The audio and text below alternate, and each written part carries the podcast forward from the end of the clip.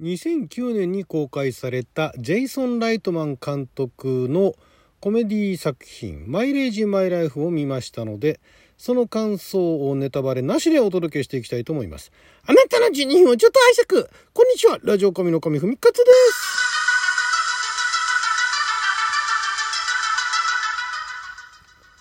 す。映画トークでございますがあのゴーストバスターズのねえー、アフターライフがあまりにもあの良かったんで、えー、その監督ジェイソン・ライトマン監督作品で「えー、マイレージ・マイ・ライフ」というのが2009年にアメリカ日本では2010年に公開されておりましてそれを見てなかったんでどんなもんかいなと。その前のあの撮られていたジェイソン・ライトマン監督作品の、えー、あの作品「えー、サンキュー・フォー・スモーキング」だったかな？えっ、ー、と邦題が何だった時かな。サンキュースモーキングか。原題が Thank You for Smoking ですから、あれがあの個人的には好きだったんで、まあ、そんな感じで、えー、作ってるのかなと。で、これ原作があってですね、同名小説、あの、原題は Up in the Air というタイトルらしいんですけども、それと同名の小説がまず2001年に、えー、作られて、えー、刊行されて、えー、それが、まあ、あの、そのまま脚本化されて、映画の脚本化されて、で2009年にアメリカで公開2010年に日本で公開と。でアメリカではまああの結構賞レースに乗ったりだとか非常にあの批評家も含めて評判が良かった作品ということででまあどんなもんかなというところで見たんですがまあこれがねえー、まあ、当時のそのアメリカの世相を反映してるっていうところも多分にあると思うんですが、まあ、だからそれはあの書いた2001年当時からねまだその根強く残っている問題もあったりすると思うんですが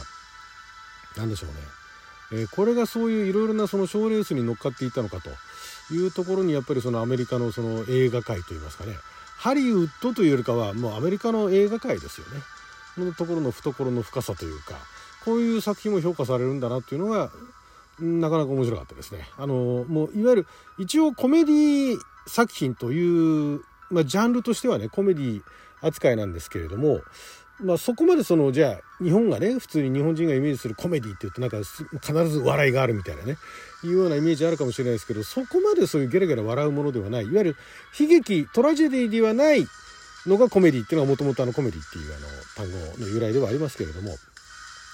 えー、まあ悲劇ではない、まあ、悲劇的なところが何箇所か出てきたりとかもするんですけれども、えー、トータルでは悲劇ではないと。いわゆるそのえー、悲劇的なあのストーリー展開ではないというところで、まあ、一応コメディ作品というところでで、まあ、あの原作小説は読んでないんで、えー、まあ、そこら辺のその小説との比較もできないんですがただ小説から加わったところっていうのが、まあ、いくつかあってでそこのところをあここが加わったのかというところを後で知りましたけれどもそこも含めて非常に何でしょう。えっ、とね見る年代年代一応そのいくつになって見たかっていうのとあとその自分が今まで例えばどういう仕事をしてきたかとかどういう生活をしてきたかどういう家族と一緒にね育ってきたかあるいはどういう家族を作ってきたかというようなところの違いによってこの映画の作品のね見え方っていうのも異なってくるのかなと。で久しぶりですね私があの最近見た中ではその作品を見ることによって相対的に自分のことを考えるっていう、えー、結構あの娯楽作品ってもう見てなんかあの自分の代わりになんかかっこいいことやってくれちゃってとか気持ちよく決めちゃってだとかそのね物語の登場人物に共感したりその共感したキャラクターがまあ悩みながらもなんか問題解決してってで未来へ向かっていくみたいなところで胸がスカッとしたりだとかね。いうところがまあ多い中でこの「マイレージマイライフは」えー、そういう何て言うんですかねメジャータイトル的な扱いを受けながらもいわゆる単館とかであの上映されるような非常にあのヒューマンドラマですよね。えー、コメディ的なそういう構成はしてはいるものの非常にヒューマンドラマでなかなか考えさせられる考えさせられるっつってもその社会問題的ななんかそういう大きな例えばなんかなんて言うんでしょうねあの、えー、まあ、このドラマの中にも出てきますけどレイオフの話だとかねいわゆる解雇だとか失業問題だとかっていうそこまでのその重たいテーマ、まあ、一応あのうっすらと見え隠れしますよ。その失業問題だとかね。いうところ見え隠れするんだけどもあくまでもそれは、えー、とその失業問題がもう当たり前のように語られているこの世の中でそれをきっかけに取り扱っていくっていうところで話を進めやすくなってるっていう印象を受けました。だから失業問題に対してそれをどうすればいいのかっていうのはこのドラマの中では一切語られてないんですよ。ただその失業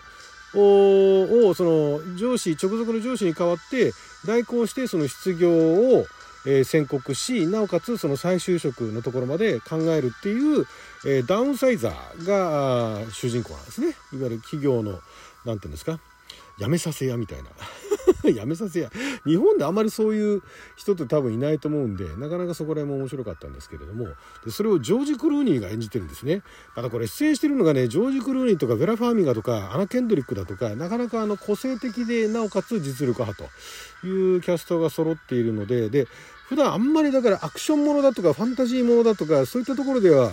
えー、よく見かけるんだけれどもこういう普通のその何て言うんでしょうね。どちらかというと、まあ、ビジネスものとまではいかないんだけれども、まあ、どちらかというとそれに近い、ヒューマンドラマっていうところでは久しぶりにこの人たちは見かけたんでなかなかなかなかそこも面白かったですね。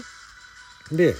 えー、その家族の家族との付き合い方家族との距離感であったりだとかその仕事をする同僚との距離感であったりだとかあとはその新人とベテランの距離感であったりだとかそういったようなところも決してそのまあ、えー、辞めさせ屋みたいなものっていうのは日本ではあんまりないんだけれどもあまあまあ代わりになんかメールを打ったりだとか代わりに書類を作ったりだとかね、まあ、代わりに連絡をするっていうのは、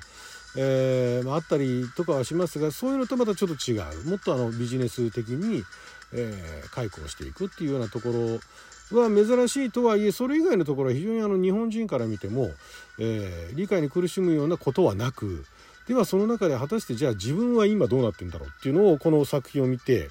えー、考えるきっかけになるんじゃないかなっていう。でそういうのが、えー、結構賞レースに乗ったっていうのがいやすごいなって。まあ今からもう10ん？今から13年前の作品ですかね。になりますけれども。ね干支が一回り以上経っているその13年前に。ちょうどだから13年前っていうとその SNS 的なねブログから SNS がまあ、登場しかかっている頃ですよね。海外の方でも。あのツイッターだとかフェイスブックだとかっていうのがちょうどその頃以降に。だからそれよりも前にあの書かれた小説の映画化っていうところ。だから出てくる携帯も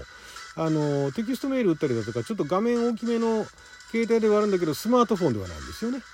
えー、なそこのところも何でしょう。今から見るとまたちょっとえー、違う。まあテキストメッセージみたいなものはやり取りができるんで今のスマホに近いところではあるんですけれどもまあだから今今のちょうど今の今だとまたそのスマホでねコミュニケーションを取ったりだとかパソコンでコミュニケーションを取ったりっていうのがかなりもうあの当たり前に近いようなね状況になってきてるんでまた表現の仕方も変わってくると思うんですがただ、え、それでもその見るタイミングだとかその自分が例えば私が20代の頃この作品をね仮に見られたとして見てた時の例えば感想と今私が見る感想とでは全然違うと思うんですね。だから20代10代20代の頃にもしこの作品を見ていたら、えー、じゃあ自分はこれからどうしていこうかと、ね、いうところの参考にするでしょうし今見た私はなるほどそのじゃあ今まで自分が歩んできたのはどんな感じだったのかなっていうのをこの作品を参考に相対的に見てじゃあ自分はじゃあこの後で、えー、どうしていこうかなっていうまたちょっと20代の時に、えー、見たとして思い描いていたこの先どうしていこうかっていうのとまた違う今までの自分を振り返ってじゃあ自分はどうだったんだろうっていったところからでこの映画のそのフィルターを通じてねこの映画の考え方みたいな捉え方みたいなものを、え、持ち出してきて考えていってじゃあここからどうしていこうかなっていうようないずれにせよその自分の何て言うんでしょうね生き様というか人生の目標とまでははそこまではいかないけれどもその今のそのライフの生き方ですよね。で放題のマイレージマイライフっていうのはなかなか考えたものでその主人公がマイレージを集める。だからもう年がら年中年間1年間300日以上出張で飛行機に乗ってってねまあ普通のだから通勤電車並みに、まあ、それ以上ですよね。320何日だっていうから、えー、もう飛行機に乗りまくっててマイレージが溜まっていくっていうえー、まあ、男の人でもあるので、まあ、マイレージマイライフというのはなかなかあのよくできた邦題だなと思いつつ現代の「アップ・イン・ディエア」っていうのはまあ単純に直訳すれば上空っていうね、まあ、飛行機に乗ってるっていう意味で上空を意味してるところもあるんだけれども Up in the Air っていうのはまた別の意味があってチューブラリンの状態だとかそのまだ地に根ついていない何か決着していないっていう状況のことも指すんですよね。だそこがねなかなかすごいなと。だからいろいろとねえー、ななんでしょうエグゼクティブなね生活をしていてですごい優雅なあ,、まあ、ある種、まあ、仕事は忙しいんだけれどもそこをちゃんとこなしていっているその自分の哲学もある自分のそのやり方もあるもうかなり決まっているそれでかなり稼いでいるというような人が実はまだそのチューブラリンの状態にいるっていうねいうのはどういうことなのかっていうのを考えながら見るとまたねあの 見え方も変わってくると思うんでこの作品はその万人におすすめするようなで、見なよ見なよみたいな、すっげえ面白いから見なよっていう感じのタイプの作品ではないんですけれども、何かその派手なアクションでもない、なんかすごいあのエモーショナルなものでもない、でも何かその映画の中のそのキャラクターっていうものを、えー、ちょっと距離感、ね、距離を置いて安全なところから見てみたいなっていう人にはうってつけの作品じゃないかと思いましたね。はい、ということで、なかなかやっぱすごいですね、ジェイソン・ライトマン監督ね。素晴らしいなと、まあ、原作ありきの話ではありますけれどもね、えー、やっぱこの監督の作品なかなかちょっと他の作品も見てみようかなという気になりました。はいということで12分間の記者のお時間いただきありがとうございました。それじゃあまた。